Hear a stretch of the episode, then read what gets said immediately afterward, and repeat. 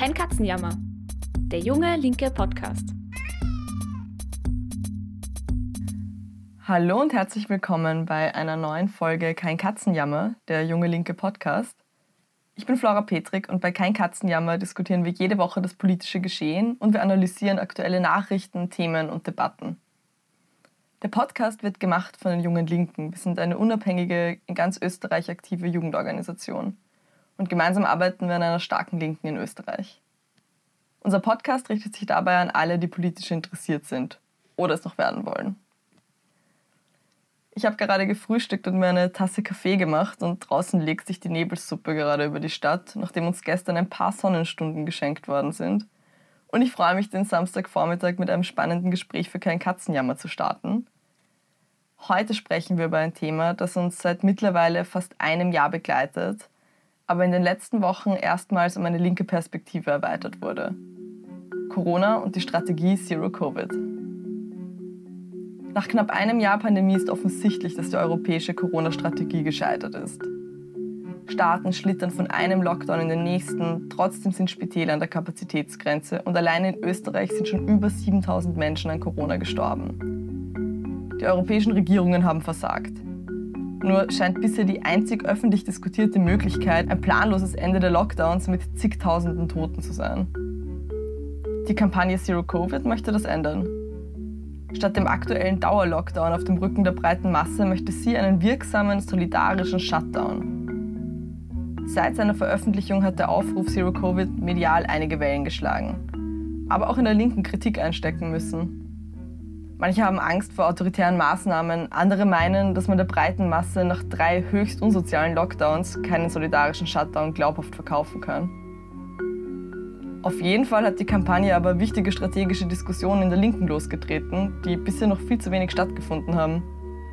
Und diese Diskussionen, die wollen wir heute aufgreifen. Dazu ist heute Elisa Wengerova zu Gast. Elisa ist Bundessprecherin der Jungen Linken. Sie ist aktiv in der Bezirksgruppe in Wien-Landstraße im dritten Bezirk und arbeitet besonders in der Öffentlichkeitsarbeit der Jungen Linken. Und sie sorgt auch dafür, dass alle am Montag per Telegram die Junge Linke Morgenpost einmal die Woche zugeschickt bekommen. Alissa, freut mich total, dass du heute da bist. Ja, mich freut es auch extrem, dass wir endlich über dieses Thema reden. Deswegen danke euch für die Einladung. Magst du vielleicht am Beginn gleich mal kurz vorstellen, was die Kampagne Zero Covid eigentlich konkret fordert? Also worum geht es eigentlich den Initiatorinnen? Ja, also Zero Covid ist eine linke Kampagne, die die Pandemiebekämpfung der Regierungen kritisiert und auch selbst eine alternative Strategie präsentiert. Unter dem Slogan Das Ziel heißt Null Infektionen fordern, fordern sie einen harten Lockdown für ein paar Wochen und das auch wirklich europaweit. Und das heißt dann anders als jetzt in dem Lockdown, den wir kennen, kein Einkaufen, keine Schulen, aber eben auch keine Arbeit, die nicht systemrelevant ist. Und das, sagen sie, muss dann so lange dauern, bis die Zahlen auf praktisch null runtergehen.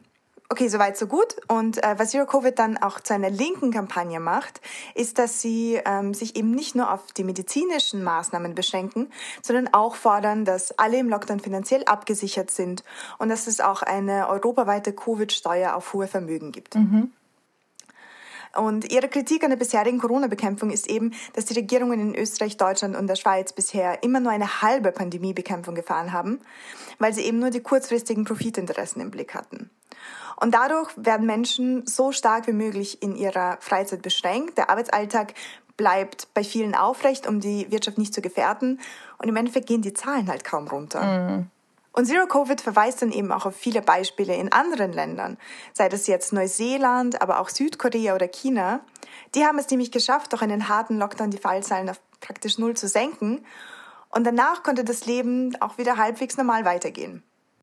Und was ist dein Blick drauf? Also was denkst du über dieses Programm von Zero Covid?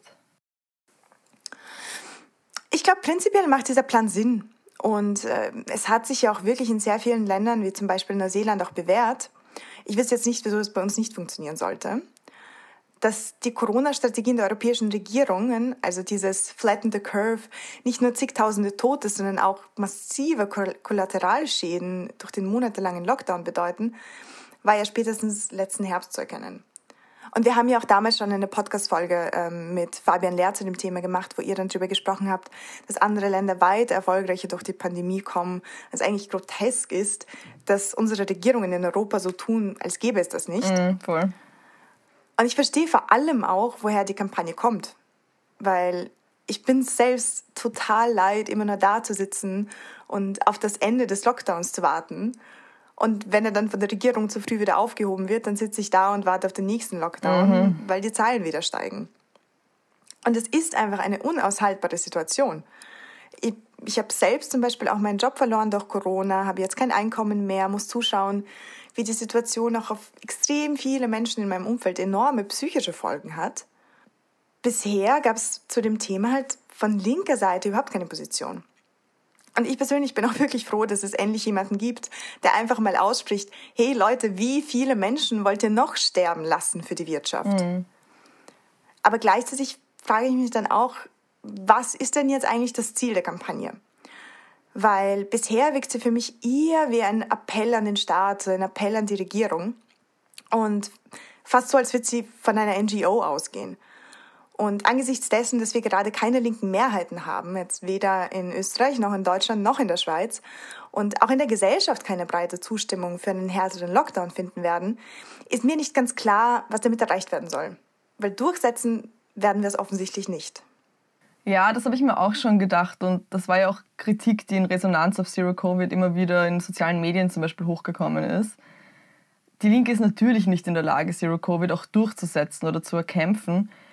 Aber ich finde, man muss schon auch sagen, das heißt natürlich gerade nichts. Also die wenigsten Dinge, die wir Linke, wir junge Linke gerade fordern, können wir auch aktuell durchsetzen.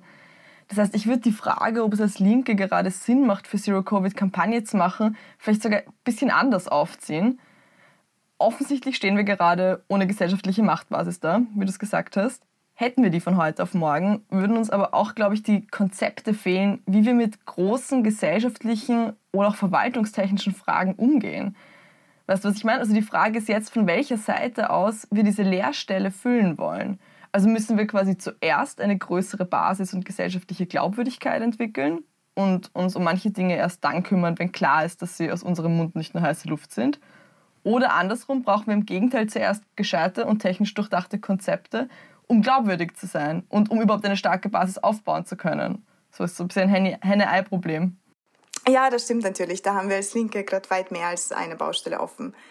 Es ist jetzt nach knapp einem Jahr auch das erste Mal, dass Linke tatsächlich offenlegen, für welche Art der Pandemiebekämpfung sie einstehen und vor allem auch, welche Maßstäbe sie an Corona-Maßnahmen anlegen. Bisher ging es ja oft eher so um einzelne Maßnahmen wie Schulschließungen oder jetzt auch Skiliftöffnungen. Aber ob man grundsätzlich eine Strategie jetzt der Ausrottung vertritt oder meint, es geht auch irgendwie anders, ist da meistens ausgeklammert worden. Mhm. Und eigentlich ist das dann schon krass, weil immerhin geht es hier wahrscheinlich um die unmittelbar drängendste gesellschaftliche Herausforderung, an der gerade für extrem viel hängt. Und ich habe das Gefühl, dass wir als Linke uns um diese Frage schon etwas herumgedrückt haben und überhaupt nicht offen diskutiert haben, wie wir uns jetzt zur Corona-Pandemie verhalten. Mhm. Und ich glaube, eines muss man der Zero-Kampagne eben auch wirklich zugestehen, ganz abgesehen davon, was man strategisch von ihr halten mag, weil nach dem Launch der Kampagne ist sehr rasch viel Kritik aus der Linken gekommen, die teilweise auch recht gescheit argumentiert hat, warum die Linke in der aktuellen Position keine große Kampagne zu Corona-Konzepten machen sollte, sondern sich eben eher auf andere Bereiche fokussieren sollte. Dass das überhaupt erst durchargumentiert worden ist, hat aber erst die Zero-Covid-Kampagne angestoßen. Ja, voll. Also so wie wir es ja zum Beispiel auch gerade machen und wir gerade ja. darüber reden. Ähm, aber ja, die, die Diskussion um Zero-Covid habe ich bisher auch wirklich produktiv gefunden, muss ich zugeben. Ja, ja ich, ich finde es hervorragend, dass hier überhaupt erst Dinge diskutiert worden sind, wie zum Beispiel, welche Kapitalfraktionen würden bei unserem Projekt vielleicht Widerstand leisten oder was ist im Rahmen der EU überhaupt faktisch machbar. Mhm. Es klingt in der aktuellen Situation vielleicht ein bisschen größenwahnsinnig, aber ich denke, diese Fragen kann man sich gar nicht früh genug stellen, wenn man sich nicht in Sackgassen verlaufen mag. Mhm. Aber apropos Verrennen, zurück zu deiner Frage. Ich finde es wirklich gut, was Zero Covid mit innerlinken Diskussionen zurzeit macht. Ich denke auch, dass es schlicht technisch tatsächlich das beste Konzept ist und es kann nie schaden, gute Konzepte zu haben. Ich bezweifle aber, dass es gerade strategisch das Richtige ist, eine linke Kampagne mit großem Pandemiekonzept zu fahren. Weil natürlich, Die Linke konnte dem Versagen der Regierung in der Pandemie bisher kein eigenes Projekt entgegenstellen. Aber ich glaube, der Knackpunkt, warum wir das gerade nicht schaffen, ist, dass uns das Vertrauen der breiten Basis fehlt. Dass wir auch tatsächlich einen praktischen Unterschied machen und ernst nehmen, was wir sagen. Und wenn wir nicht handlungsfähig genug sind, um unsere Forderungen aus eigener Kraft durchzukämpfen, dann muss der Maßstab unserer Politik sein, zuerst einmal wirkmächtig zu werden. Und natürlich sind auch technische Konzepte als Puzzlestein nicht zu unterschätzen. Da müssen wir uns aber auch überlegen, wie wir uns das besser aneignen und wie wir das besser weitergeben. Und das Wesentliche, was uns fehlt, ist, glaube ich, eben dieses Vertrauen, das ich angesprochen habe. Ohne das bringen uns auch die besten Konzepte nichts. Und das beweisen NGOs zum Beispiel seit Jahrzehnten. Mm, Deswegen glaube ich auch, dass die wenigsten Menschen in der Bevölkerung gerade für ein weiteres, ausgeklügeltes Corona-Konzept empfänglich sind. Gerade wenn es von uns kommt. Mm, was meinst du, woran liegt es, dass die meisten Menschen gerade nicht für eine Zero-Covid-Strategie erreichbar sind? Also du hast so ein paar Gründe angedeutet, aber was würdest du meinen, warum Leute sagen, wenn man ihnen einen Flyer mit Zero-Covid in die Hand drücken will, nee, schon genug davon? Mm, ich denke, für sehr viele Menschen stellt sich die Frage nach der besten Corona-Strategie auch deswegen nicht wirklich, weil sie sich eher fragen, wie sie die nächste Miete bezahlen sollen. Es ist ein richtig hartes Jahr gewesen. Tausende haben ihre Jobs verloren, Familien wissen oft nicht, wie sie Homeoffice und Kinderbetreuung irgendwie unter einen Hut bringen sollen. Kinder verzweifeln, weil sie nicht zur Schule gehen können und dadurch zurückfallen. Wir verzichten auf soziale Kontakte, krempeln unseren gesamten Alltag um. Viele bekommen zum ersten Mal in ihrem Leben psychische Probleme und bei anderen, die sie schon hatten, verschärfen sie sich. Und dann kaufen wir auch noch diese überteuerten FFP2-Masken und trotz all dem ist einfach kein Ende in Sicht. Mhm. Und diese Hoffnungslosigkeit ist das, was Leute aktuell mit Lockdown verbinden. Und es ist ein sehr negatives Bild. Und auch wenn vielen bestimmt klar ist, dass es ohne Lockdown noch viel schlechter aussehen würde und dass es Tote bedeuten würde, bleibt es einfach schwer, Menschen davon zu überzeugen. Und irgendwo ist das ja auch logisch. Für etwas, das ich so schrecklich finde, werde ich nicht unbedingt jubeln. Mhm. Ich glaube, ein anderer Aspekt ist auch wirklich großes Misstrauen dem Staat gegenüber. Weil in einem Lockdown bin ich einfach auf Behörden angewiesen. Und Behörden haben auch wirklich sehr viel Macht. Das hängt bei der Polizei an, die den Lockdown ausführt und kontrolliert und geht hin bis zu Ämtern, bei denen ich ja um die Unterstützung dann ansuchen muss. Und viele Menschen vertrauen Behörden einfach nicht. Und meistens auch wirklich aus gutem Grund. Weil entweder sie sind schon hundertmal schikaniert worden oder sie wissen, wie kompliziert es ist, in unserem bürokratischen System Anträge auf Hilfeleistungen zu stellen. Und sie haben einfach keinen Grund, in einen Staat zu vertrauen, der sie jetzt schon zurücklässt. Ja, das stimmt total. Also das Vertrauen in den Staat scheint bei vielen wirklich extrem erschüttert zu sein. Und das ist auch total verständlich. Und gerade die Regierung ist ja auch immer unpopulärer. Die Beliebtheitswerte von Kurz und auch von Anschober sind ja regelrecht abgestürzt eigentlich könnte man jetzt meinen, dass so ein Gesichtsverlust der Regierung uns Linken absolut gelegen kommen könnte, oder? Also meinst du, man könnte das vielleicht auch nutzen, diese Vertrauensverluste in Regierung und Staat und seine Repräsentation? Mm, ja, es stimmt auf jeden Fall, dass extrem viele Menschen gerade frustriert von der Regierung sind. Ich glaube aber gleichzeitig, dass man sich von den Corona-Demos, die ja immer wieder auch in Österreich stattfinden, dann nicht in die Irre führen lassen darf. Weil die überwiegende Mehrheit der Menschen, die sich von der Regierung alleine gelassen fühlen, rufen jetzt nicht den Widerstand aus, sondern sind einfach resigniert und haben genug von den ganzen Pressekonferenzen, halten sich auch nicht mehr an die Maßnahmen und so weiter. Und das sieht man dann auch in den Wahlumfragen. Und obwohl die individuellen Beliebtheitswerte der Regierung absacken, haben wir da jetzt keinen Erdrutsch. Mhm. Die ÖVP als Kanzlerpartei ist nicht gechallenged und auch die FPÖ legt zwar zu, aber geht noch nicht wirklich über das Kernklientel hinaus, das sie sich jahrelang bis zum Ibiza-Skandal aufgebaut hat. Und natürlich sind die Corona-Demos nur die Spitze des Eisbergs vom aktuellen Unmut, aber ich würde die Explosivität nicht wirklich überbewerten. Mm. Und insgesamt glaube ich, dass die Corona-Krise eigentlich eher sogar konservative Dynamiken entfacht. Man hat es ja zum Beispiel auch schon letztes Jahr gesehen, wie reibungslos Lohnverhandlungen gelaufen sind, wie weniger Aufschrei es bei Massenkündigungen auch gegeben hat. Und auch wie harmonisch Gewerkschaften und Wirtschaftskammer bei der Abwicklung von Corona-Maßnahmen jetzt wieder zusammenarbeiten. Und es gibt ja auch gute Gründe dafür, weil in Krisenzeiten steht die Angst den eigenen Job zu verlieren über allem und das schweißt dann auch zusammen.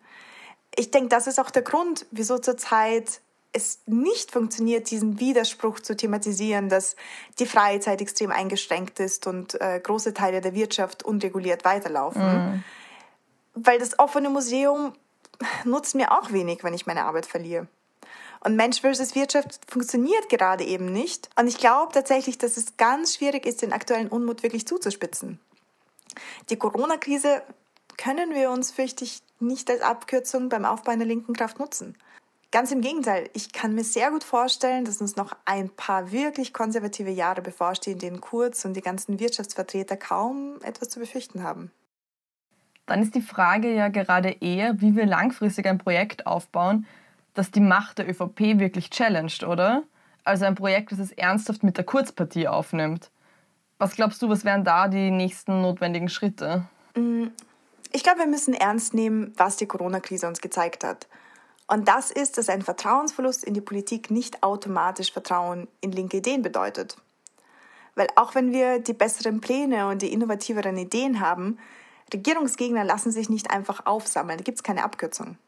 Und das heißt, wir müssen uns stattdessen darauf konzentrieren, erstmal Vertrauen aufzubauen. Wir müssen uns konsequent für die Interessen von Menschen einsetzen und nützlich sein. Denn nur so können wir vermitteln, dass eine Linke auch wirklich eine Alternative zu den bestehenden Verhältnissen ist. In der jetzigen Situation haben wir das ja zum Beispiel mit dem Lernnetz versucht und auch wirklich einen ersten Schritt in diese Richtung gesetzt. Durch das Anbieten von kostenloser Nachhilfe. Wir zeigen da auf, was mit dem Schulsystem falsch läuft und helfen andererseits auch wirklich konkret Schülerinnen und Schülern, die vom System zurückgelassen werden. Und zeigen damit, dass Politik eben nicht nur ein abstraktes Ding von ein paar Mächtigen ist, sondern auch wirklich praktisch nützlich sein kann. Und vor allem machen wir dadurch auch erlebbar, dass wir Probleme selbst in die Hand nehmen können, wenn wir uns organisieren. Mhm. Und wir sehen das auch anhand von erfolgreichen linken Projekten bei KPÖ Plus in Salzburg zum Beispiel, wo Kai Michael Dankel konsequent für das Thema Wohnen einsteht.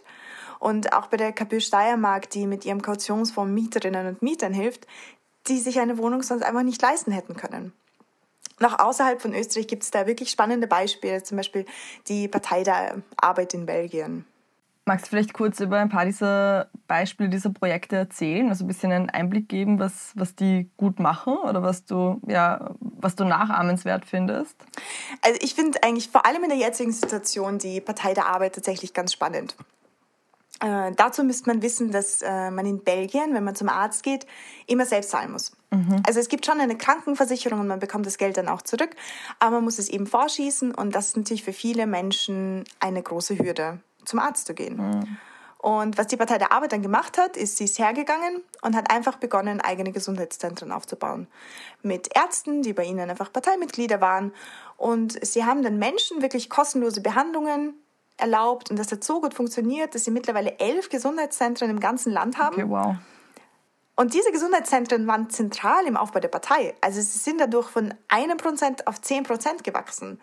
Und durch die Arbeit konnten sie sich wirklich das Vertrauen der Menschen erarbeiten. Und auch in der Corona-Krise hat man das dann ganz gut gesehen, weil wir haben es vielleicht mitbekommen, Belgien hat im Frühjahr, also da war wirklich die Hölle los, enorm hohe Todesraten und Lieferengpässe.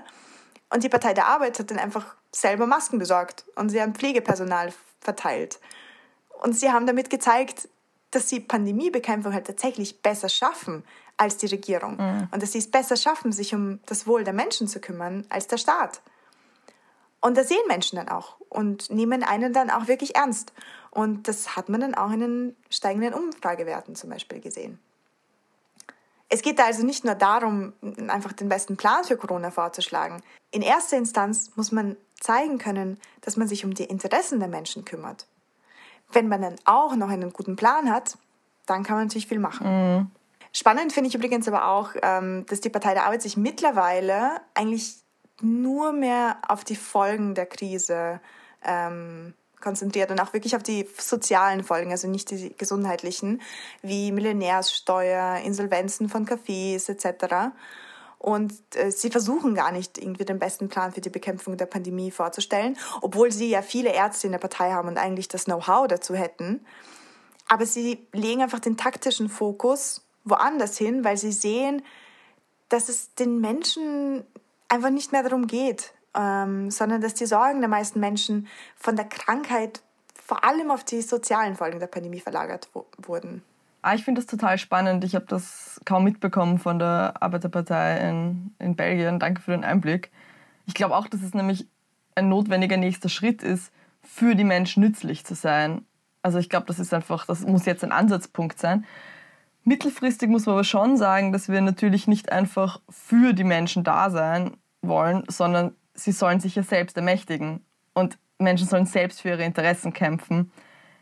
Ohne das sind ja auch unsere Mittel in Wahrheit wirklich begrenzt. Also wenn wir uns ehrlich sind, die wirkliche Macht hätten ja die Arbeitenden in gesellschaftlichen zentralen Positionen, wenn sie sich denn zusammentun. Wie siehst du das? Also jetzt überspitzt gesagt, lässt sich kümmern irgendwann in Kämpfen ummünzen? Ja, ich denke, das ist ein extrem wichtiger Punkt, den du hier ansprichst, weil unser Ziel als Linke muss ja eben sein, nicht nur die Lebenssituation von Menschen zu verbessern, sondern eben auch darüber hinaus Menschen zu organisieren und sie zu ermächtigen, für ihre Interessen einzustehen und zu kämpfen. Denn worum es da im Endeffekt geht, ist, dass wir der nächsten Krise nicht wieder so hilflos gegenüberstehen. Mhm. Aber Menschen zu organisieren klingt sehr einfach, stellt sich aber dann als sehr schwer heraus. Vor allem, wenn man sich anschaut, wie wenig Vertrauen die meisten berechtigterweise in die Politik haben. Wir müssen nach Möglichkeiten suchen, Menschen zusammenzubringen und gemeinsam einen realen Unterschied zu machen. Sei das im Betrieb, im Kampf um einen Betriebsrat oder mit Mieterinnen und Mietern, indem man sich Wohnkosten zurückholt. Wir sind es als Linke nicht mehr gewohnt, gesellschaftliche Macht zu haben, etwas zu verändern. Aber solche kollektiven Erfolge zu machen, ist extrem ermächtigend. Mm. Wir erleben das ja zum Beispiel wie ich eh vorhin erwähnt habe, ganz stark beim Lernnetz. Es sind mittlerweile 300 Schülerinnen und Schüler aus ganz Österreich dabei und helfen einander jede Woche durch kostenlose Nachhilfe durch dieses kaputte Schulsystem zu kommen. Und dann sieht man plötzlich, wie viel möglich ist, wenn man sich einfach zusammentut und gemeinsam kämpft. Und ich denke, außerdem ist es wichtig, als Linke davon wegzugehen, es immer allen recht machen zu wollen. Der Kern unserer Kritik muss sein, dass die Gesellschaft furchtbar ungerecht ist und dass sich da ein paar wenige auf Kosten von sehr, sehr vielen bereichern. Und da kann nicht die Rede sein von einer Politik für alle. Wir müssen wirklich klar aussprechen, dass wir auf der Seite von denen stehen, die jetzt zu kurz kommen. Weil nur dadurch fühlen sich Menschen, die jetzt von der Politik abgehängt werden, von unserer Politik auch wirklich angesprochen liberale Parteien, die so tun, als hätte jeder dieselben Voraussetzungen im Leben, gibt es schon genug. Wir müssen eine Opposition zu ihnen sein. Voll, ich finde, das ist ein so wichtiger Punkt. Ich glaube, mit Sprüchen wie ein gutes Leben für alle oder irgendetwas für alle, davon sind schon zu viele Leute enttäuscht worden und haben gezeigt, dass, dass sie eben nicht mit alle gemeint sind. Und wir müssen wirklich deutlich dafür einstehen, auf welcher Seite wir stehen, wenn es darauf ankommt. Ich finde, das ist ein total wichtiger Punkt. Ja, ja genau. Und ich denke, äh, um auf die jetzige Situation zurückzukommen, die Impfung macht jetzt für viele ein Licht am Ende des Tunnels sichtbar. Aber in den kommenden Monaten ist eigentlich damit zu rechnen, dass sich die Situation für sehr viele Menschen noch weiter verschärfen wird. Geschlossene Schulen, Betriebe, Geschäfte, das wird alles seine Folgen hinterlassen. Und die Folgen sind Insolvenzen, es ist Arbeitslosigkeit, es sind auch psychische Belastungen, Depressionen. Und sehr viele Menschen haben große Angst vor den sozialen Folgen der Pandemie, die ihr Leben ja auch wirklich langfristig stark verändern werden. Und als Linke müssen wir hier ansetzen. Unsere Kritik muss aktuell sein und sie muss praktisch sein und an der Lebensrealität von Menschen ansetzen. Wir müssen an der Seite von denen stehen, die von der derzeitigen Politik zurückgelassen werden. Und wir müssen viele werden und wir müssen gemeinsam Erfolge feiern, weil damit können wir zeigen, dass Veränderungen möglich sind und dass es sich auch wirklich auszahlt zu kämpfen. Alissa, vielen, vielen Dank, dass du heute zu Gast warst und mit mir über die Zero-Covid-Kampagne diskutiert hast. Ich finde, die Folge heute hat sehr deutlich gezeigt, wie wichtig strategische Debatten innerhalb der Linken sind, dass gute Konzepte und Ideen ohne breite Basis, ohne breite Organisierung und nachhaltiges Vertrauen in der Bevölkerung aber nicht ausreichen. Und dass, wenn wir erfolgreich sein wollen, wir es mit Kurz und seiner menschenfeindlichen Partie aufnehmen müssen. Das spüren wir während der Corona-Pandemie, glaube ich, echt am härtesten. Danke, Alissa, dass du heute da warst. Hat mich auch sehr gefreut. In der nächsten Folge Kein Katzenjammer dreht sich alles, passend zum Valentinstag am 14. Februar, um die Liebe. Und wie wir als Linke über Liebe nachdenken können. Also auf jeden Fall reinhören am nächsten Sonntag um 12 Uhr auf Spotify, Apple iTunes, unsere Website www.jungelinke.at oder überall dort, wo ihr am liebsten Podcasts hört. Wenn ihr euch fragt, wie ihr euch die nächsten Wochen politisch einbringen könnt, trotz Lockdown, oder wenn ihr einfach Lust habt, mal in diesem Jahr neue Leute kennenzulernen oder einfach spannende Texte zu diskutieren, dann habe ich ein sehr gutes Angebot für euch. Aktuell starten bei Junge Linke nämlich drei sehr coole Lesekreise als Teil unseres Online-Programms. Einer zu Rassismus als Machtfrage, dann der Lesekreis House of Cards zur Staatstheorie und auch in den Lesekreis Politik in finsteren Zeiten zur Faschismustheorie könnt ihr noch einsteigen. Alles ohne Vorkenntnisse, einfach anmelden unter www.jungelinke.at bei unserem Online-Programm. Ich habe mich schon für den Lesekreis zur Rassismustheorie angemeldet und freue mich sehr auf spannende Debatten. Also bis zur nächsten Folge.